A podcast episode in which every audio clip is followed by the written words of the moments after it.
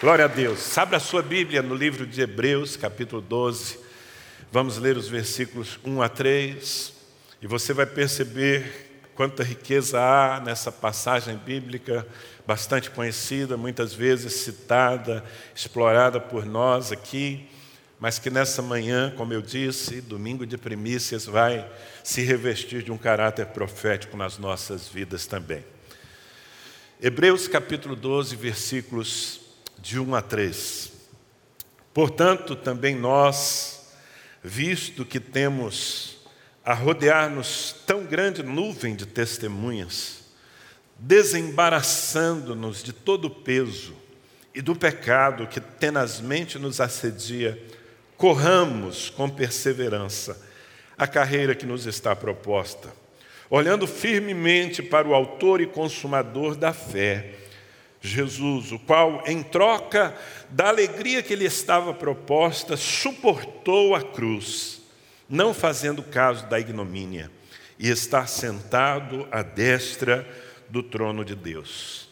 Considerai, pois, atentamente aquele que suportou tamanha oposição dos pecadores contra si mesmo, para que não vos fatigueis, desmaiando em vossa alma. Diga comigo, corra a corrida. Diga para essa pessoa que está aí mais perto de você, meu irmão, minha irmã, corra a corrida. Glória a Deus.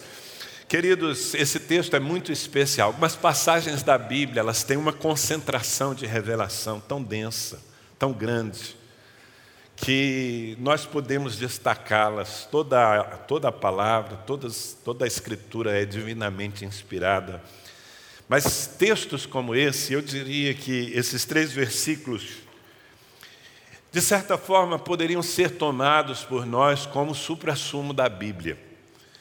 Se você fosse privado do acesso à palavra de Deus escrita, se você não tivesse mais como acessar uma Bíblia, fosse em papel ou em meios eletrônicos, mas você tivesse guardado na sua memória esses três versículos da palavra de Deus, apenas esses três versículos da palavra de Deus, eu posso afirmar que você teria praticamente tudo o que precisa para seguir sendo um crente vitorioso e completar a sua carreira.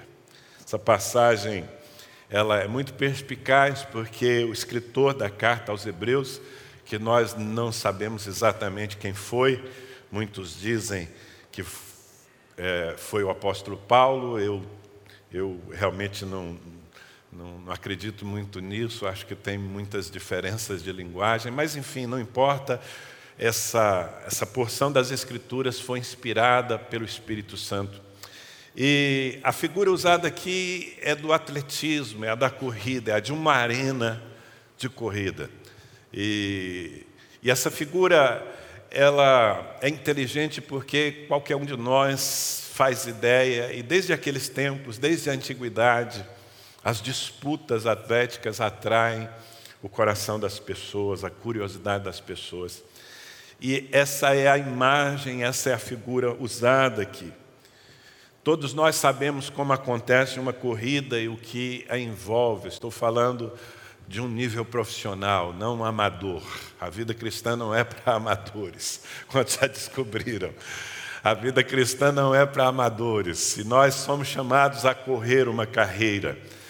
E quando a gente pensa nesse assunto, atletismo, é, algumas ideias surgem à nossa mente: desafio, treinamento, extenuação, regras, meta, determinação, e por fim, a glória dos vencedores. Eu não sei quantos de vocês já foram atletas ou são atletas. Quantos são atletas aqui? É, né? Eu também, inclusive. É... Eu nunca fui um atleta, né? Eu já fui magro, tenho testemunhos, inclusive, aqui. e corria bem atrás de uma bola, mas desde que os meus, meu joelho foi embora correndo atrás de uma bola, eu ganhei muito peso. Mas me lembro de uma vez que eu corri uma corrida e ela valia muito para mim. Eu tinha os meus 18 anos, eu havia entrado na faculdade, passado no vestibular, estava prestes a começar um ano. E no lugar onde eu morava, é, o serviço militar era obrigatório e não era como aqui, o tiro de guerra, onde você dá alguns, algumas horas por, por semana e cumpre quando você é selecionado. Lá em Belém do Pará, por ser uma região militar, aqueles que fossem selecionados para o serviço militar tinham que dar um ano de tempo integral. Isso significaria ter que trancar a minha matrícula na faculdade e praticamente perder um ano da minha vida porque eu não tinha nenhum plano de ser um militar. Mas havia uma forma de diminuir a carga. Eu poderia passar num teste e fazer um curso de oficial da reserva e, e aí eu teria uma carga menor e eu poderia fazer a minha faculdade paralelamente. Mas entre as provas que eu tinha que fazer havia uma corrida.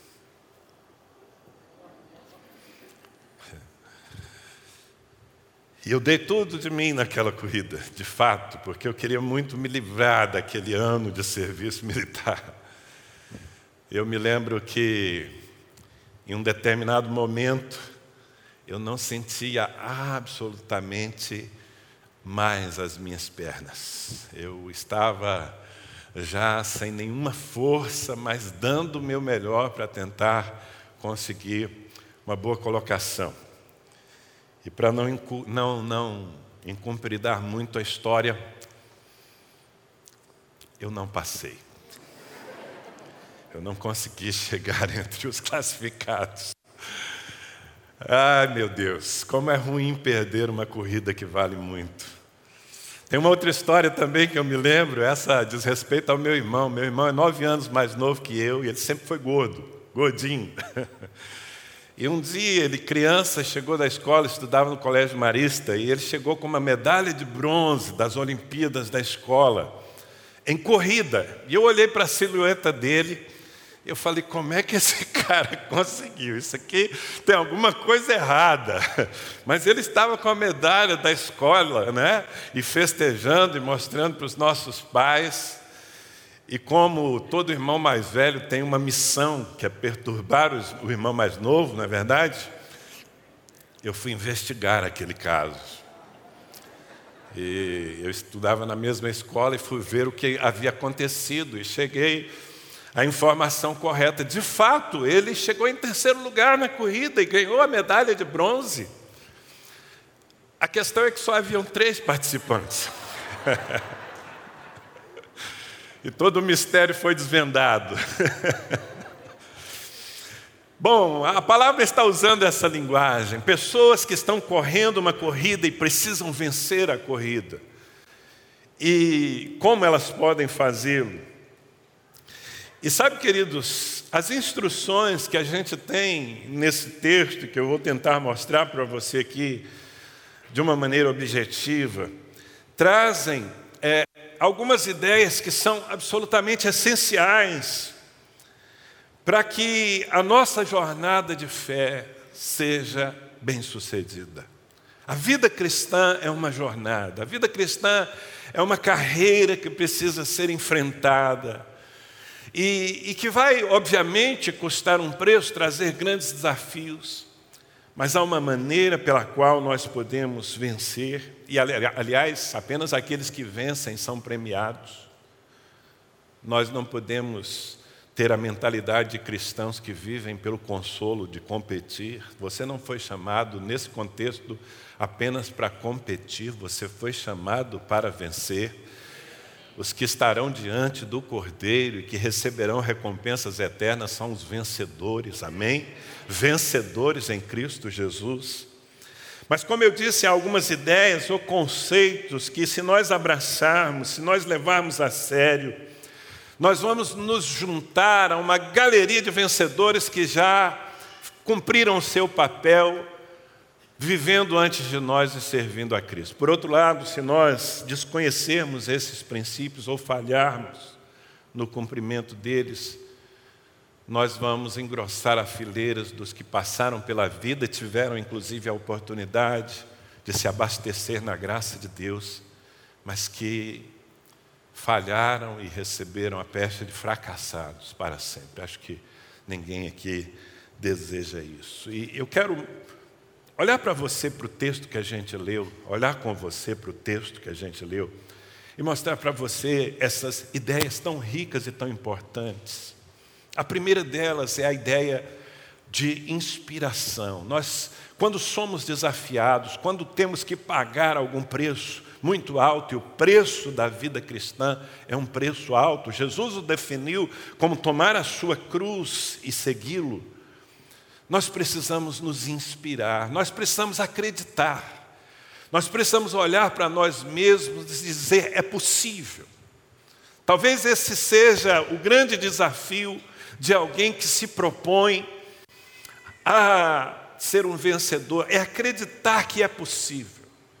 E eu não duvido que nesse auditório aqui, de pessoas que, pelo menos a maioria, está professando a sua fé em Cristo, talvez haja gente que não consiga se olhar no espelho e se ver capaz de cumprir a carreira cristã da maneira como ela deve ser cumprida, porque eu não estou falando de nós nos arrastarmos para o céu, eu não estou falando de nós finalmente passarmos pelo canto da porta e encontrarmos um lugar na eternidade, eu estou falando sobre nós vivermos a nossa missão, sobre sermos relevantes, sobre representarmos Cristo aqui e agora e estarmos diante dele pela graça, mas também recebendo o galardão por tudo aquilo que nós semeamos na nossa vida. Nós precisamos de inspiração.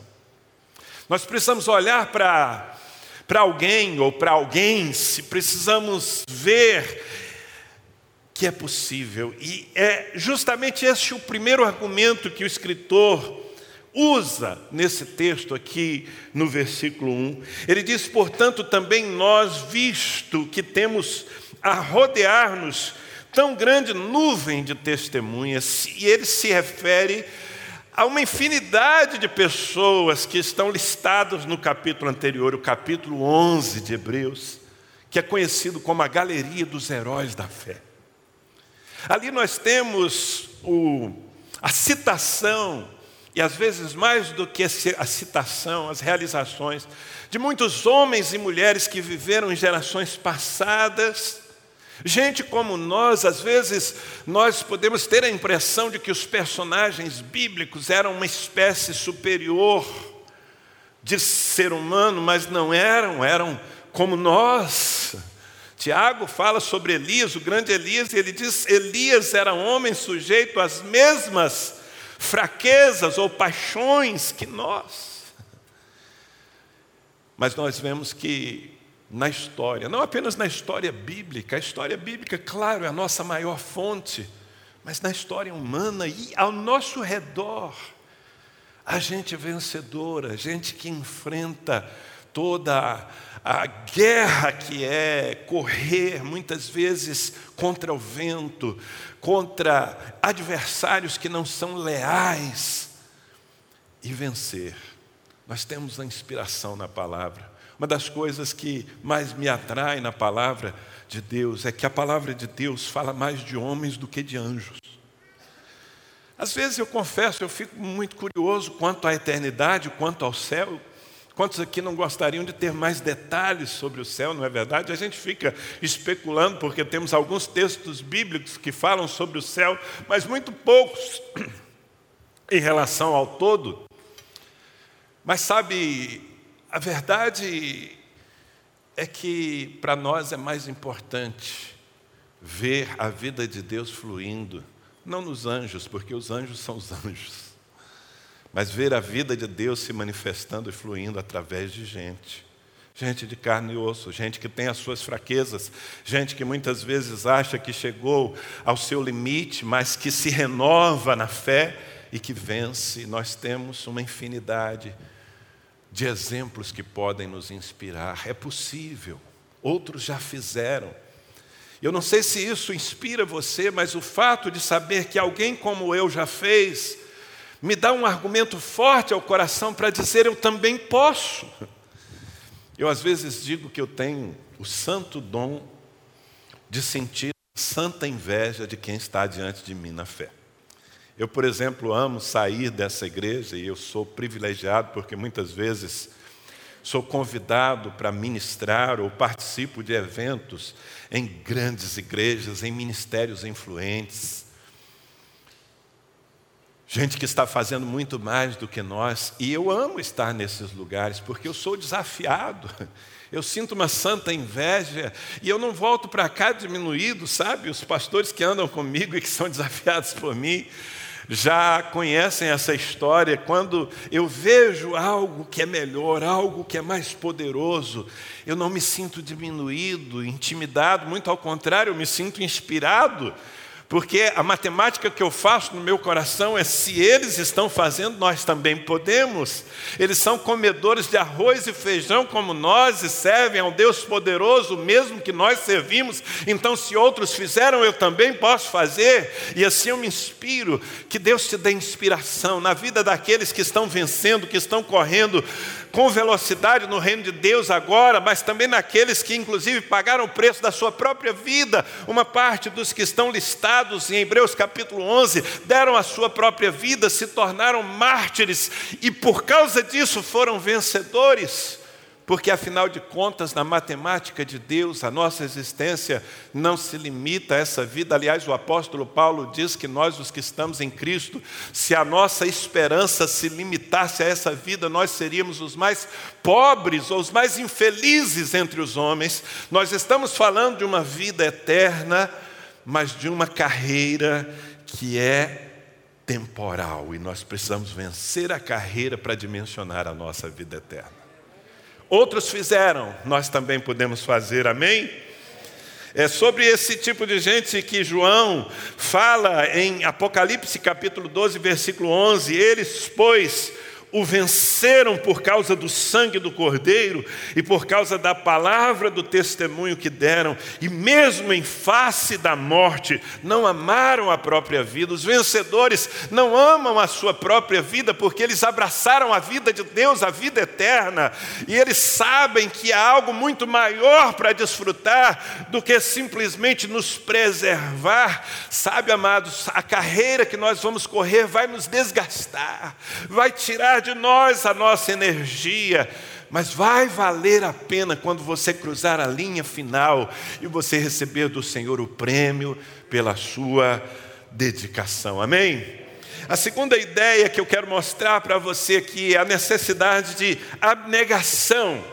Está na sequência do versículo do versículo 1, desembaraçando-nos de todo peso e do pecado que tenazmente nos assedia. Ouça, ninguém se torna um vencedor sem renúncia. Diga renúncia. Ninguém se torna um vencedor, um campeão sem renúncia. Você olha para os atletas, às vezes você fica impressionado com aqueles que são bem-sucedidos e o nível de conforto e dinheiro e fama e glória humana que eles recebem. Mas se estão nessa condição é porque pagaram e pagam um preço altíssimo de renúncia. E se há uma palavra que faz sentido no reino de Deus, é essa. Jesus disse: Ninguém pode ser meu discípulo se não renunciar a tudo que tem. A renúncia, nós, nós estamos chamados para correr uma carreira e ninguém consegue avançar na velocidade, na consistência necessária se estiver cheio de embaraços é interessante porque o escritor aqui fala de duas coisas que podem nos prender e nos impedir de ser campeões. A primeira delas são os pesos. Ele, ele resume tudo em embaraços que podem impedir a nossa carreira e nós precisamos nos livrar deles. Mas ele divide esses embaraços em duas categorias. Ele fala livrando-nos de todo peso, diga peso, e de todo pecado, diga pecado. São coisas diferentes. Há certas atitudes, há certas coisas na nossa vida que não podem ser classificadas como pecado, mas são pesos. Elas tornam a nossa vida mais lenta. E, sabe, eu tenho pensado muito sobre isso. Às vezes, um relacionamento que você tem não é exatamente um pecado mas é um embaraço, é um peso. É uma amizade que você mantém e que te prende e que impede que você ganhe velocidade, que causa uma influência negativa na sua vida, na sua agenda. Eu tenho pensado muito sobre o peso das distrações. Nós vivemos numa geração onde de todo lado nós somos desafiados e, e a nossa atenção é, é roubada para tantas coisas. Talvez alguns de nós aqui estejamos exagerando demais no entretenimento. Não que a vida cristã não tenha os seus momentos de relaxamento, de, sabe, até o atleta precisa disso, de se refazer. Mas se nós passarmos do ponto, irmãos, nós precisamos permitir que o Espírito Santo, que é o nosso grande treinador, o Espírito Santo é o seu treinador, sabia? Ele está todo o tempo, o seu personal training. E Ele está o tempo todo tentando te dar instruções, mas você precisa ser sensível e obediente. Quem sabe alguns de nós estamos exagerando demais em coisas que gostamos, que não, não são erradas, não são pecado, mas que estão passando do ponto na nossa vida. Não há nada de mal em que você goste de futebol, por exemplo, só para dar um exemplo, que você acompanhe o seu time, que você vibre, que você até se entristeça com as derrotas, mas isso tem um limite na vida do cristão. Isso não pode interferir nos seus relacionamentos, você não pode deixar de fazer as coisas de Deus por causa de um time de futebol. Hoje em dia, as redes sociais, elas nos atraem. Muitos de nós estamos, quem sabe, gastando tempo excessivo. Enquanto gastamos a nossa energia para algo que não vai nos levar a lugar nenhum, nós estamos deixando de nos abastecer na palavra, estamos deixando de cumprir a nossa tarefa de pregar o Evangelho, de fazer discípulos, de orar. São pesos que nós precisamos medir e que, se queremos ser vencedores, precisamos renunciar a certas coisas. Quem está entendendo? Eu acho que você já notou, você que é minha ovelha, sabe que o grande apelo do meu ministério pessoal é treinar você para ser um vencedor. Normalmente as palavras que eu sou levado pelo Espírito a trazer aqui desafiam você a uma vida cristã abundante, porque afinal de contas só vale a pena se for para ser assim. Livre-se dos pesos. Mas também a palavra fala dos pecados, e os pecados são piores ainda, porque os pecados nos desconectam de Deus. Eles produzem um nível de morte na nossa vida. Todo pecado gera morte. E nós não podemos avançar com pecados que permanecem em nós, ou que, vez por outra, estamos caindo e caindo de novo. Aqui na palavra de Deus nós somos instruídos a lançar fora tudo isso e com a consciência de que o pecado ele nos assedia e ele é tenaz, ele é insistente. Nós vivemos num mundo de iniquidade, irmãos. A geração em que nós vivemos talvez seja a geração mais iníqua da história. Chega a ser assustador algumas cenas que nós vemos nas ruas das nossas cidades. Esses dias foi chocante ver uma multidão incontável numa praça em Buenos Aires, comemorando como se fosse um campeonato mundial de futebol da Argentina. E o que aquelas pessoas, a maioria mulheres, dominadas por uma religião satânica chamada feminismo, celebrando com todo vigor, muitas delas chorando pelo direito de abortar crianças até a 14 quarta semana de vida no ventre. Jesus predisse que por se multiplicar a iniquidade, o amor de muitos esfriaria. Vivemos isso, vivemos nesse mundo. O pecado nos assedia de todas as partes, com imagens, com ideias, com padrões de vida e de pensamento, e nós precisamos nos livrar disso. São embaraços, vão nos impedir de correr a carreira, vão nos desclassificar. Viva uma vida santa, querido. Sabe, pague o preço, renuncie, renuncie aquilo que te torna lento em relação à sua vida espiritual. O apóstolo Paulo, escrevendo a Timóteo e instruindo aquele discípulo tão querido, ele fala dessa necessidade da abnegação de nós sofrermos, quando em 2 Timóteo capítulo 2, versículos 13 e 4, ele diz: "Participa dos meus sofrimentos, como bom soldado de Cristo Jesus. Nenhum soldado em serviço se embaraça com negócios desta vida, porque o seu objetivo é satisfazer aquele que o arregimentou. Aqui a figura é outra, ele não está usando a figura do atleta, está usando a figura do guerreiro, do soldado. Ele está dizendo: um soldado não pode ficar embaraçado com as coisas dessa vida, ele precisa estar concentrado no seu objetivo. Abnegação. Os vencedores são abnegados, os vencedores renunciam. Terceiro, nós precisamos ter propósito, senso de chamado. Ainda no versículo 1, nós lemos: corramos com perseverança carreira que nos está proposta. Não qualquer carreira. Deus não lhe chamou para viver por aí, correndo atrás do vento, para qualquer lado, sem direção, sem propósito. Não. Cada um de nós tem um chamado específico na vida. E como é importante que nós conheçamos a nossa vocação. Tenhamos clareza em, em relação à vontade de Deus para nós, quem estabelece a nossa corrida é o Senhor.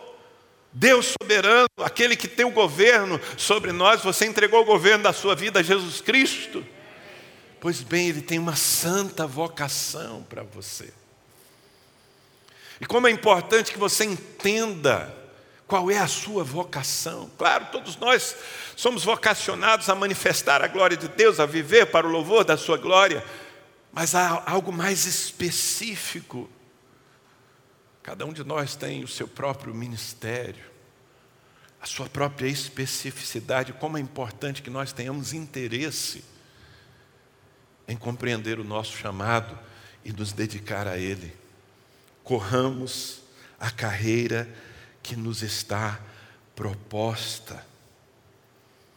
O que eu quero dizer, irmãos, é: ou nós entendemos para que o Senhor nos criou e redimiu, ou nós vamos ser seres humanos aleatórios, correndo sem direção e, portanto, sem objetivo.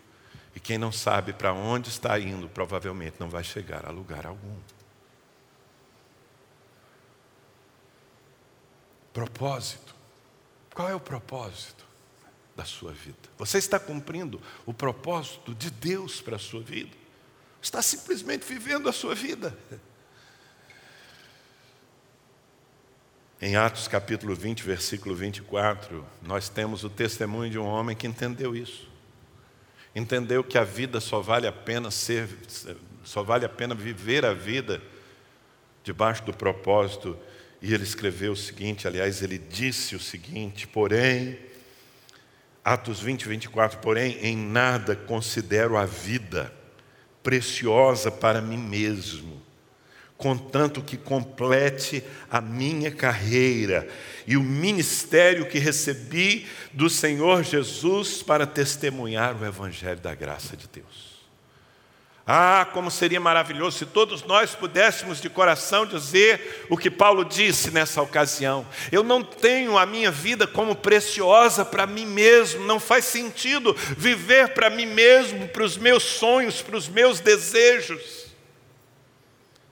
O que eu quero é cumprir a carreira que me foi proposta, é ser fiel dentro do ministério que eu recebi do Senhor Jesus.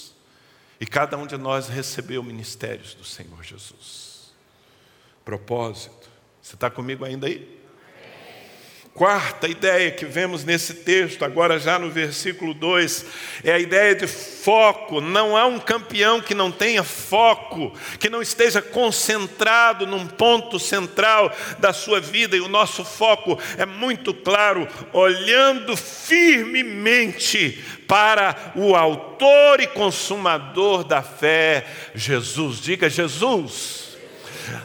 Ouça, Jesus é o autor da sua fé. Você tem fé porque Jesus lhe deu fé. Ele abriu os olhos do seu entendimento para que você cresça. Mas ele não é apenas o autor da sua fé, ele é o consumador da sua fé. Ele opera em você o querer, mas ele opera também o realizar.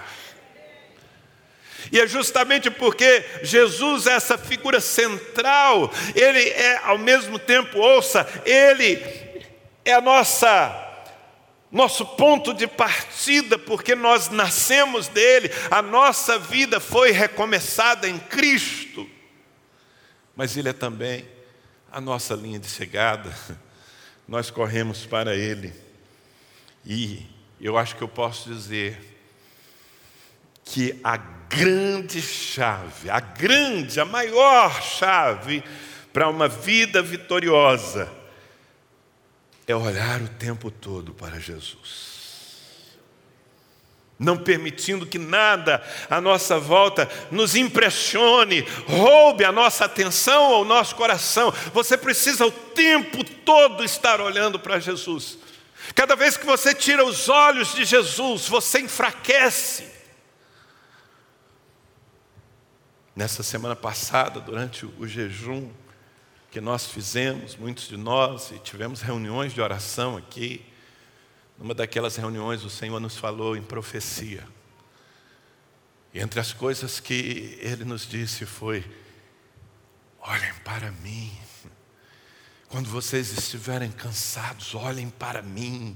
Quando o pecado parecer irresistível, olhem para mim. Quando vocês caírem e sentirem que estão fracassados e derrotados, olhem para mim. Quando vocês estiverem cercados, inimigos ou ameaçados pela morte, olhem para mim. Sabe, cada vez que você olhar firmemente para Jesus, você vai ser completamente restaurado, fortalecido, direcionado direcionado, ungido, abençoado. Olhe para Jesus. E a ênfase aqui é tão clara. Olhe firme para Jesus. Olhe firme para Jesus. Não perca de vista por nada, querido. Isso é fatal. Quando você o perde de vista, você você se perde porque Ele é o caminho. Quem está entendendo? É por isso que Satanás trabalha tão fortemente em nos atrair.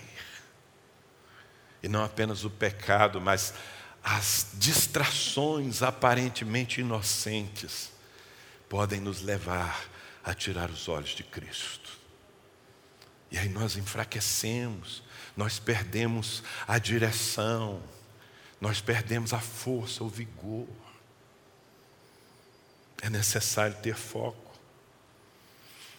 Mais uma vez, usando palavras do apóstolo Paulo, escritas em 2 Coríntios 2,14, ele diz: Graças, porém, a Deus que em Cristo. Essa expressão está no Novo Testamento muitas vezes. Diga comigo, em Cristo. Graças, porém, a Deus que em Cristo sempre nos conduz em triunfo e por meio de nós manifesta em todo lugar a fragrância do seu conhecimento. Querido, a única maneira de você viver sempre em triunfo é você estar em Cristo. A graça liberada em Cristo, ela não apenas resolve os pecados do passado, ela não apenas nos perdoa da velha vida que vivemos, mas a graça nos empodera para uma vida de vitória, uma vida santa. Olhe para Jesus.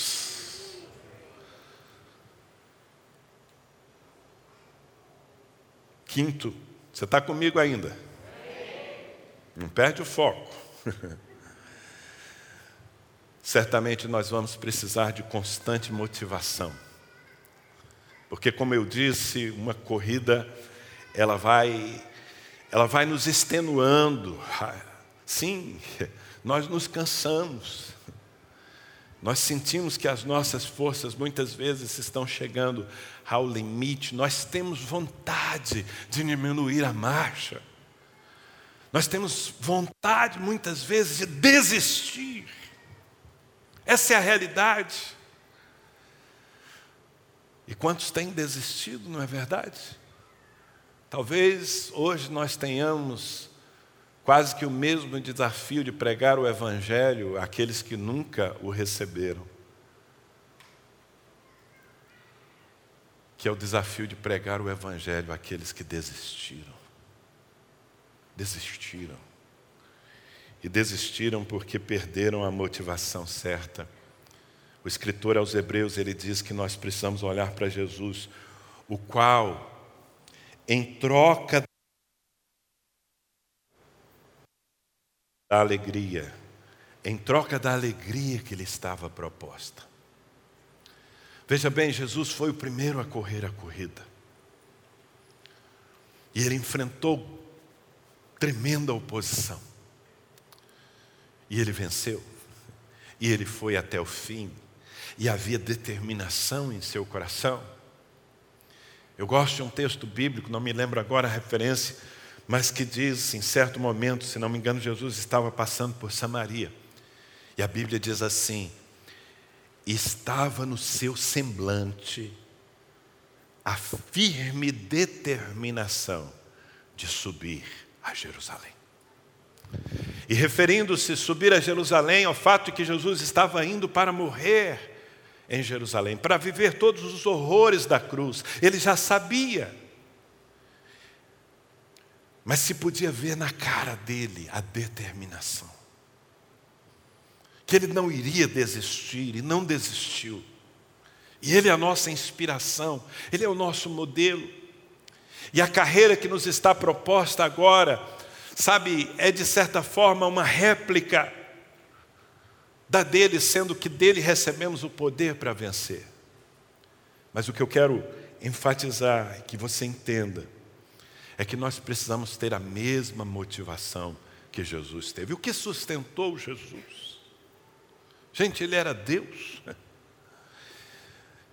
A Bíblia, inclusive esse texto, fala da ignomínia, da vergonha, porque Jesus, para vencer, teve que suportar a vergonha da cruz. Não havia um lugar mais indigno. A cruz era o lugar dos piores homens. Ali ele estava exposto como um malfeitor, despido diante de uma multidão, zombado com uma coroa de espinhos lhe sangrando a cabeça, com as suas mãos e pés traspassados. Ele era Deus.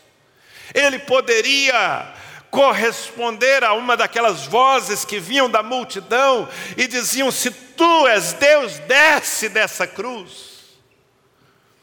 Mas ele suportou a cruz, ele completou a sua carreira, ele resistiu até o fim, ele venceu os apelos do pecado. Mas qual era a força que ele tinha? De onde ele tirou essa capacidade? diz aqui o texto, em troca de uma alegria que lhe estava proposta. Jesus visualizava o prêmio pela sua vitória. E somente o amor de Deus pode explicar isso. Porque o prêmio da vitória de Cristo tem nome. É você. Você, salvo, redimido eternamente, você é a alegria que sustentou Jesus na cruz. Amém?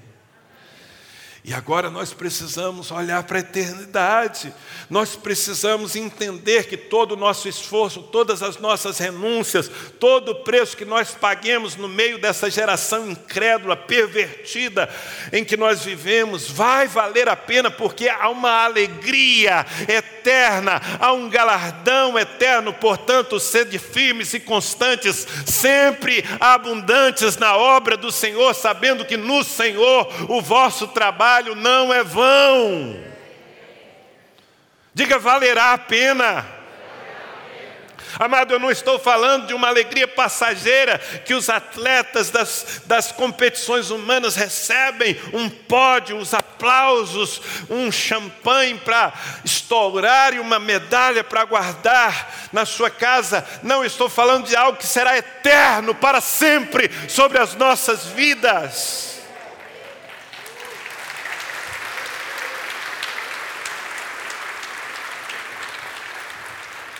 É por isso que lutamos.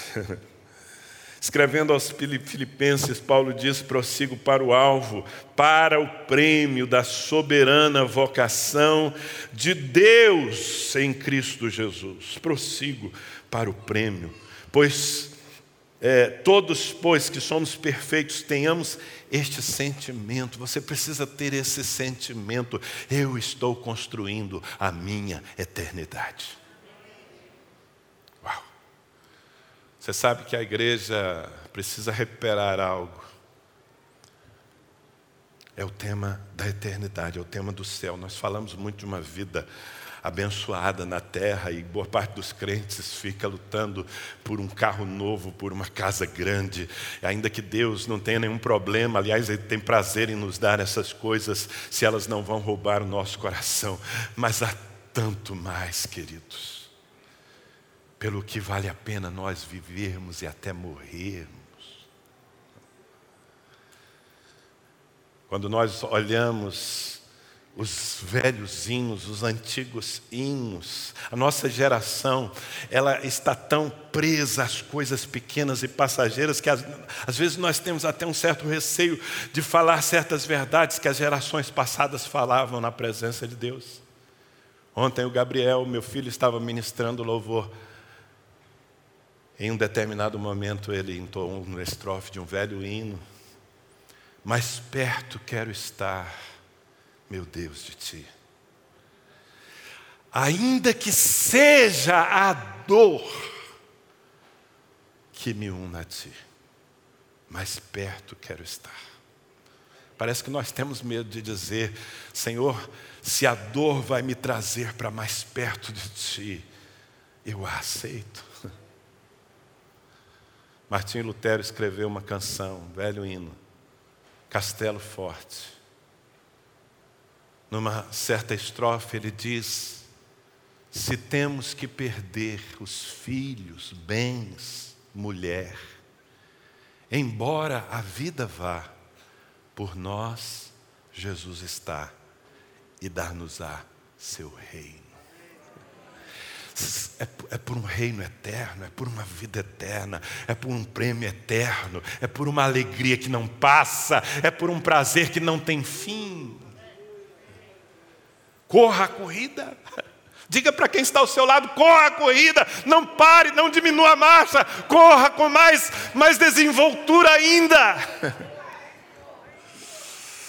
Ah, claro, para isso você vai precisar de perseverança, de resiliência. Essa é a próxima ideia. Suportar é um verbo-chave na vida cristã. Suportar, você não tem como vencer sem suportar. É sobre isso que o escritor diz ainda no versículo 2: Jesus suportou suportou a cruz, não fazendo caso da ignomínia, da vergonha.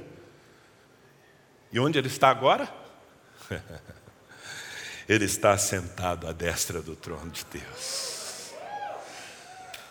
Ah, ele está sentado à destra do trono de Deus, porque ele venceu, meus amados, ele venceu, e ele venceu porque ele suportou, suporte. Sabe quando eu estou profetizando que o Senhor está nos levando a um tempo de largueza, eu não estou falando sobre ausência de lutas, sobre ausência de ameaças, sobre ausência de guerras espirituais e de sacrifícios e de perdas, não existe isso, não aqui e agora. Eu estou falando sobre nós suportarmos tudo isso e suportando vivermos uma vida abundante no espírito. Eu termino essa palavra te falando de onde você pode se recarregar. Porque, como eu disse, a extenuação, o cansaço, às vezes os tropeços podem nos levar a uma desistência, a desmaiar, mas há uma forma de constantemente, sabe aqueles atletas que estão correndo as maratonas e de vez em quando eles tiram algo de algum lugar e eles e eles procuram se refazer, minerais. Olha o que diz no versículo 3, o último.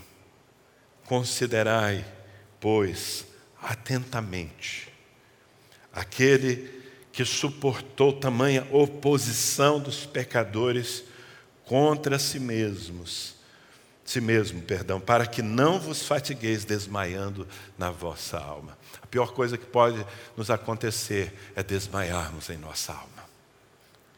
É desistirmos, é nos fatigarmos ao ponto de não conseguirmos mais correr a carreira como vencedores, porque tem gente que se arrasta. Não estou falando sobre se arrastar. A palavra de Deus está nos dizendo que a forma que nós temos para não, não nos fatigarmos ao ponto de desmaiarmos em nossa alma é nós vivermos considerando com muita atenção Jesus Cristo que suportou. Ele suportou, você pode suportar também. Jesus disse: No mundo tereis aflições, mas tem de bom ânimo. Não perca o seu ânimo. Eu venci o mundo, você vai vencer.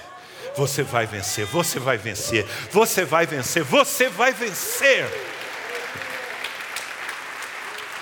Fique em pé, eu quero ler o último versículo dessa manhã, segundo aos Coríntios 12, 9. Palavras do Senhor Jesus: A minha graça te basta. A minha graça te basta, porque o meu poder se aperfeiçoa na fraqueza de boa vontade, essa deve ser a nossa resposta. De boa vontade, pois, mas me gloriarei nas fraquezas, para que sobre mim repouse o poder de Cristo. Naqueles momentos da jornada, em que você sentir que as suas forças estão terminando, a graça de Deus, oh, é tudo que você precisa. Eu não preciso de nada mais do que a graça de Deus. Eu fico às vezes pensando o que fazia homens como Estevão, sendo apedrejado por servir a Cristo, sentindo as dores no corpo e já prestes a morrer, o que fazia desse ser humano um homem capaz de dizer: Pai, perdoa-lhes Perdoa-lhes, eles não sabem o que estão fazendo. Eu só tenho uma explicação: a graça de Cristo. A graça de Cristo, sabe, irmãos? Nós estamos indo para os tempos mais difíceis da história, no contexto do mundo. Mas a graça de Cristo é suficiente para nos fazer correr a carreira até o fim. Levante as suas mãos aos céus, consagre a sua vida Enquanto somos conduzidos nessa canção, sabe, consagre a sua vida nesse primeiro domingo do ano. Faça um propósito, ouça o seu treinador, o Espírito Santo, e faça um propósito de correr a carreira. Corra a sua corrida, corra a sua corrida, corra a sua corrida. Olhe para Jesus. Olhe para Jesus.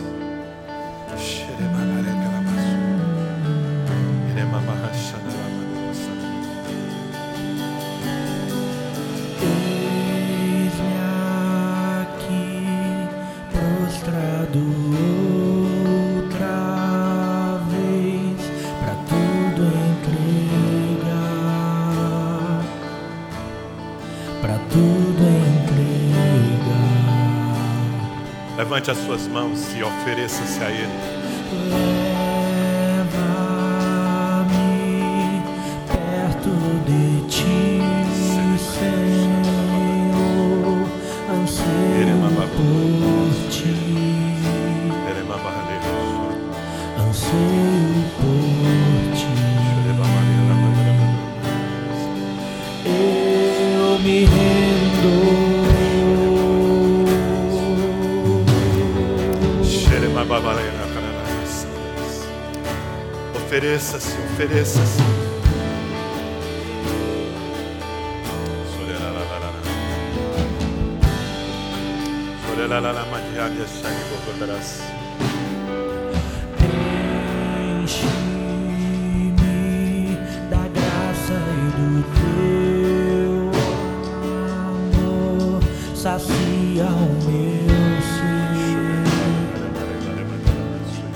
Sacia o meu ser.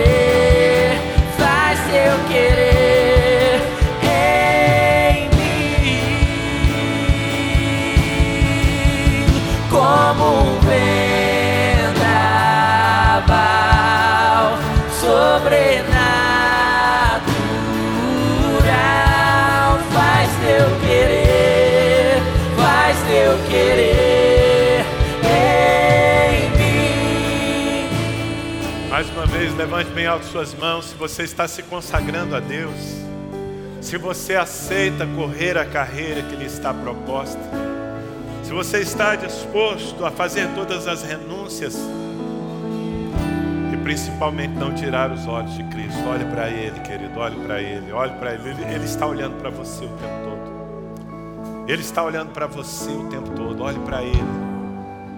Ele tem tudo o que você precisa para ser um vencedor. Olhe para Jesus. Se alguém lhe decepcionar, olhe para Jesus. Se você mesmo se decepcionar e tropeçar, olhe para Jesus, Ele te restaura.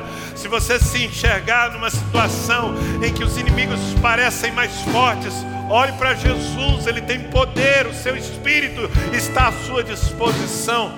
Olhe para Jesus e corra a corrida, corra a corrida. Não pare. Quando você se cansar, olhe para Ele. Considere atentamente o fato dele ter suportado a cruz. Olhe para Ele e se renove. Pense na eternidade. Senhor, recebemos a tua palavra nessa manhã. Recebemos o desafio de correr a corrida. Somos privilegiados porque temos um treinador. Somos privilegiados porque temos a motivação, porque temos o prêmio, porque temos a graça, porque temos tudo o que precisamos. Eu só te peço, meu Deus, seja essa voz constante, que essa palavra esteja impressa em nossa alma durante todos os dias desse ano e da nossa vida para que sejamos achados entre os vencedores e não entre os fracassados, Senhor. Eu abençoo o teu povo, Pai. Eu oro para que o Espírito do Senhor renove as forças, dê autoridade e, acima de tudo, produza em nós uma paixão inegociável pelo Senhor e pelo teu reino, Senhor. Eis-nos aqui, Senhor, eis-nos aqui, dispostos a nos gastar pelo teu propósito nessa vida, em nome de Jesus. Quantos dizem amém? Quantos recebem de todo o coração essa palavra? Glória a Deus.